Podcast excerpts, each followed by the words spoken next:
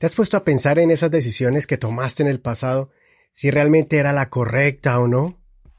Y empiezas a perturbarte el pensamiento, solamente en el imaginarse qué hubiera pasado si hubieras tomado mejor la otra decisión.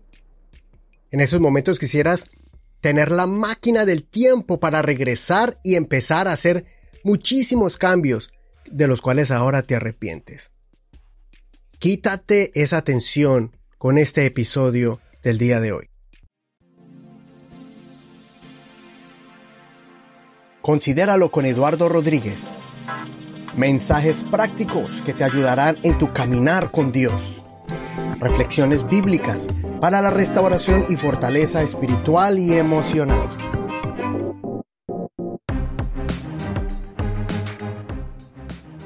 Y es que esa es una pregunta típica que se hace a veces en entrevistas o o a personas o nosotros mismos no la hacemos continuamente. Si hubiera, si pudiéramos tener acceso a la máquina del tiempo, ¿qué pudieras cambiar de tu pasado? Y para serte muy sincero, yo pienso que todos hemos pasado por ese pensamiento de querer cambiar una que otra cosa. Especialmente porque algunas son vergonzosas, otras nos trajeron pérdidas. Y así, por ejemplo, y entonces eso empieza a carcomernos el pensamiento, nuestras emociones. Con el hecho de imaginarnos eso, nos empieza a palpitar el corazón de ansiedad o, o se nos arruga el corazón de tristeza y nos da esa nostalgia y nos empieza a desenfocar de nuestro presente. Por eso yo quisiera que en este momento pudiéramos tomar la decisión de romper esa máquina del tiempo. Y eso no quiere decir que a veces eh, ignorar que hemos tomado decisiones incorrectas pasadas por la falta de prudencia, causada por impulsos o por reacciones que en un momento acalorado de ira y con nuestras palabras, pues tal vez hicimos mucho daño. Daño a veces irreversible. No quiero ignorar que podemos aprender también de esos de esas decisiones y entonces simplemente olvidarlo y seguir por el mismo caminar. No. Lo que yo pretendo es poder quitar ese remordimiento y ese continuo dolor que se produce en el corazón y que realmente eso no arregla nada. Pienso que nos hace más daño a veces analizar lo que hubiéramos hecho en vez de estar viviendo lo que podemos hacer en este presente. Por ejemplo, para enmendar una situación o para reconstruir y empezar de nuevo. Yo quisiera quitar ese sentimiento de culpa, ese sentimiento de culpa que tanto nos, no nos deja reconstruir, reedificar, no nos deja renovar, no nos deja restaurar, no nos permite remediar, ni tampoco nos deja reintentar. Reintentar volver a edificar esa relación, poder mejorar tu salud, poder pedir perdón, poder restablecer tal vez tratar de no recuperar el tiempo perdido, sino aprovechar el tiempo que ahora se tiene, el tiempo que nos queda. Y vuelvo y repito, no estoy negando la importancia de aprender de nuestros errores. Al contrario, entender esto nos hace crecer, nos muestra la grandeza que existe en aprender de los errores y no volverlos a repetir. Siendo conscientes de lo que hubiéramos podido hacer mejor, nos hace personas más sabias y más prudentes y nos convierten en maestros de nuestros hijos o de las personas que podemos influenciar para que no cometan el mismo error. Siendo conscientes de nuestros errores podemos hacer la tarea de mirar dónde nos equivocamos, dónde fue nuestro error, dónde fue ese paso en falso que dimos, dónde se quebró la tabla y caímos hacia el fondo. Y es eso lo que nos hace más sabios, para poder enseñar a otros que no cometan precisamente el mismo error. Pero volviendo al tema de no estar martillándose todos los días el por qué, el por qué y para qué, flagelándose la espalda continuamente acusándose de por mi culpa, por mi culpa y por mi, mi grandísima culpa, sino que poder pensar y decir, tengo que brindarme gracia, tengo que realmente respetar esas decisiones a pesar de que no fueron las perfectas. ¿Sabe por qué? Porque si empezamos a mirar y retrocedemos y si somos sinceros con nosotros mismos, siendo objetivos, tal vez tomar la decisión perfecta nunca hubiera podido haberla tomado porque precisamente no se sabía qué era lo mejor o cuál era más bien lo perfecto. Pero sí sabemos, sí sabemos ahora de que fue la mejor decisión que pudimos haber tomado en ese momento. Y esta reflexión la tuve el domingo pasado, o hace como dos domingos, cuando estuve en el parque con mis hijos.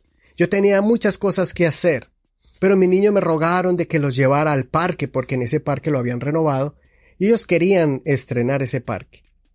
Y entonces me encontré en una situación de que no importa la decisión que, que tomara en ese momento, y sería la perfecta, sino que la que tomara sería la correcta. Por ejemplo, tenía mucho trabajo pendiente que hacer. Tenía que estudiar para un examen. Tenía que dedicarle o, o si no dedicarle ese tiempo a mis hijos, una de esas cosas, o el trabajo o el estudio de los niños. Y me puse a pensar que uno como padre tiene que tomar muchísimas decisiones que en el instante tú tienes que tomarla, aunque no estás seguro cuál sea la correcta. Tal vez cuando yo era pequeño, yo hubiera querido que mis padres hubieran tomado otras decisiones, que hubieran tal vez trabajado menos o hubieran dedicado más tiempo en esto o lo otro, o que mi mamá se hubiera quedado tiempo completo, o más bien que hubiera trabajado más. Si ve, uno a veces no sabe qué era lo mejor que hubieran podido hacer nuestros padres. Tal vez es uno cuando está adolescente siempre reniega de todo y mira los defectos de todo. Pero ahora que soy padre, ahora puedo entender cómo el tiempo es tan corto para uno cómo las fuerzas se le limitan a uno, las fuerzas físicas. Después de un largo trabajo uno termina exhausto y uno quiere tratar de darle una mejor calidad de vida a sus hijos y entonces está entre eh, más tiempo aquí o más tiempo allá. Y es difícil hacer la balanza del trabajo. La balanza entre trabajo más o dedico más tiempo a la familia o le dedico tiempo a la familia pero no hay que comer. Y entonces están esos encrucijadas que uno dice, ¿qué decisión tomo? Yo lo hablo porque yo he escuchado mucho sobre ese dilema, de que al principio con el feminismo se hablaba de que no, que la mujer que hay metida en la casa, que no es así lo correcto, o está en otro lado más conservador, de que la mujer tiene que estar en la casa creando los hijos para tener una mejor sociedad. Y me puse a pensar que realmente esa decisión no es, se tiene que aplicar a un nivel general a todas las personas, a todas las madres o a todos los padres. Pienso que cada familia tiene sus retos, sus pruebas, sus planes o sus necesidades individuales, que mis necesidades no son las mismas de la vecina o de mi o de la persona que está al frente. Podemos estar bajo una misma iglesia, una misma congregación, una misma familia, una misma comunidad, pero cada madre tiene una necesidad diferente y está en una posición diferente. Hay unas, unas mujeres casadas que no tienen hijos y pueden dedicar más tiempo al trabajo o al estudio y tienen poco tiempo para su, su, esposo, pero lo pueden hacer. Otros tienen un bebé recién nacido. Otros tienen una economía que su trabajo no les da para sustentar con un solo sueldo, sino que tienen que trabajar la otra, la, esposa. Eh, situaciones de enfermedad. A veces la esposa es la que tiene que trabajar porque tiene, uh, con, con, lo que estudió, tiene una mejor posición en el trabajo. En cambio, su esposo le dieron de, le dieron layoff, como dicen en inglés, lo mandaron a descansar a la casa, en pocas palabras, le, ya no tenía más trabajo y tiene que quedarse con los hijos. Entonces, ninguna decisión es la perfecta. Y eso me hace recordar un cuento muy antiguo que me lo enseñó mi, mi abuela en, y, en un libro que leí de ellos, como un, un libro de, de cuentos sobre eh, iba un anciano con su hijo montado en un burro. Eh, no, más el anciano iba montado en el burro y el niño iba jalando el burrito. Entonces la gente pasaron por un pueblo cuando la gente decía, uy, pobrecito ese niño y ese viejo dejando a ese niño caminando, jalando al burro y a él. Qué desalmado. Cuando ellos escucharon eso, entonces el, el, anciano le dijo, mijo, súbase usted y yo lo jalo. Eso cuando iban andando y pasaron por otro pueblo, decía la gente, uy, pobre, ese, ese hijo, ese, ese hijo tan desalmado, cómo deja al, pobre anciano caminando, en cambio él con todas las fuerzas de la juventud, debería de estar jalando al niño. Bueno, entonces, como dijo, le dijo el, el anciano, mi hijo, bájese y pues caminemos. Eh, eh, montémonos los dos. Y cuando se montaron los dos en el burro, pasaron por un pueblo y dijeron, pobre burrito, mire ese viejo y ese muchacho en vez de caminar, todos los dos montados en ese burrito, qué abuso, abuso animal. Entonces los dos se bajaron. No, caminemos, arrastremos el burrito más bien, jale, llevémoslo en la cuerda y caminemos todos tres. Eh, los dos, los dos abajo y el burrito sin carga. Cuando pasaron por otro pueblo, adivine qué dijeron.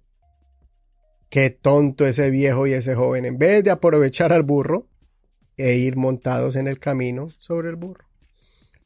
Nunca vamos a tomar la decisión perfecta. Pero en el instante tú vas a tener, tomar la decisión. ¿Cómo la vas a hacer? Con una conciencia, siguiendo tu corazón. Primero haciéndolo con cabeza fría y no dejándose llevar por el, el momento acalorado de la rabia o de las emociones. Segundo, yo te animo para que ores, para que le pidas al Señor que te dirija qué decisión vas a hacer. Si vas a seguir trabajando vas a entrar a estudiar, si te vas a casar o mejor esperar mientras que terminas tu estudio y casarte o, mirar cómo está tu relación con, con tu pareja, con tu novia. Eh, vale la pena seguir, vale la pena esperar, vale la pena tomar esta decisión o este cargo o si no, o no tomar esa responsabilidad. Todas esas cosas, esas decisiones tienes que tomarla en oración. Dios te va a dirigir te va a dirigir con tu Santo Espíritu, con su Santo Poder, va a hablarte al corazón, va a hablar a tu corazón, tu corazón va a tener paz con la decisión que vas a tomar, aunque sea la más difícil, y también vas a tomar, eh, vas a tomar, em, vas a tomar la decisión con sentido común. Me tiro aquí, me tiro por este, me tiro desde estas rocas hacia esa agua allí, no, si te da miedo y no estás experimentado en tirarte en, deportes extremos, pues ten cuidado. Puedes ser fatal para ti. Cosas así, tú tienes que mirar qué va a ser la decisión correcta. Y después de que la tomes, déjala en las manos de Dios. Dile, Señor, busqué tu rostro, busqué tu presencia, seguí mi corazón, lo hice con cabeza fría, no, dejado, no dejándome llevar por la emoción. Y así vas a ver que las decisiones se toman mejor. Ni tomes una decisión muy feliz, ni muy triste, ni muy enojado, ni con sueño. Cualquier decisión que tomes con tu pareja, con tus hijos, en los negocios, en el estudio, en el trabajo, hazlo, pero hazlo analizándolo y después no te preocupes. Si, si, te, salió bien, qué bueno. Si no te salió como lo pensabas, a lo menos ya sabes que hay paz en tu corazón, que lo hiciste con un gran análisis. Así que te animo una vez más. Y ya para terminar, recuerda, ten compasión de ti. Ten compasión de ti mismo. No te concede, perdón, concédete gracia. Concédete misericordia. Concédete tú mismo el perdón por alguna decisión equivocada en el pasado, sabiendo de que tomaste la mejor decisión, no de una manera ególatra, no de una manera egoísta, no de una manera narcisista, sino que si fue lo mejor para tu familia, reconócelo y acéptalo y haz los cambios. Si fue una decisión narcisista, si fue una decisión egoísta, tienes que humillarte, tienes que pedir perdón y tienes que empezar a enmendar la situación y no cometer el mismo error. Eclesiastés 7:10 dice, no digas, ¿a qué se deberá que los tiempos pasados fueron mejores que estos? Pues no es la sabiduría la que te hace preguntar sobre esto. En otra versión dice, no digas, todo tiempo pasado fue mejor, pues no sabes si en verdad lo fue. El pueblo de Israel estaba lamentándose porque estaban en Egipto. Cuando salieron estaban muy felices por la decisión que Moisés eh, eh, hizo y ellos siguieron a Moisés y creyeron a Dios. Cuando estaban en el desierto comiendo maná, se lamentaron. Oh, si estuviéramos en Egipto, oh, allá hay frutas, oh, allá hay cebollas. Ese es el ser humano. Cuando está en esclavitud quiere salir. Cuando sale y está en otro lugar, pero tiene que enfrentarse a nuevos retos, piensa que en los momentos pasados eran mejores. El momento mejor es este, el hoy, el que estás entendiendo ahorita esto. El, el momento de hoy, el perfecto, el, el mejor momento que has decidido es escuchar este podcast, este episodio que te va a dar un poco de paz a tu corazón, que te va a abrir los ojos para que ya no te canses ni te fatigues mirando atrás por el espejo retrovisor, sino mirando hacia adelante. La mejor decisión es lo que tome hoy. El pasado ya pasó. No podemos retrocederlo, no existe la máquina del tiempo. Así que no vives en él. El pasado ya pasó. El futuro no ha llegado. Todavía no existe. El futuro está adelante, pero no ha llegado. Lo que tienes es el presente. Y como dice el viejo dicho, tal vez ya lo sabes, el presente significa regalo. Y ese es el presente que Dios te ha dado. Aprovecha este regalo, aprovechalo al máximo, no mirando atrás, no con ansiedad mirando hacia, el futuro, sino viviendo tu presente y tomando las mejores decisiones de las manos de Dios, con sentido común, con cabeza fría, sin emociones, analizándolo bien, pero toma al final la decisión. Da el paso de fe, da el paso al frente y aprende. Vamos a aprender porque siempre se gana y siempre se aprende. Considera lo que te digo, Dios te da entendimiento en todo. Ya para terminar, le doy gracias a todos los que nos están escuchando en el continente europeo, en el continente americano, Norteamérica, Centroamérica, Suramérica. Dios les bendiga. Gracias por su apoyo.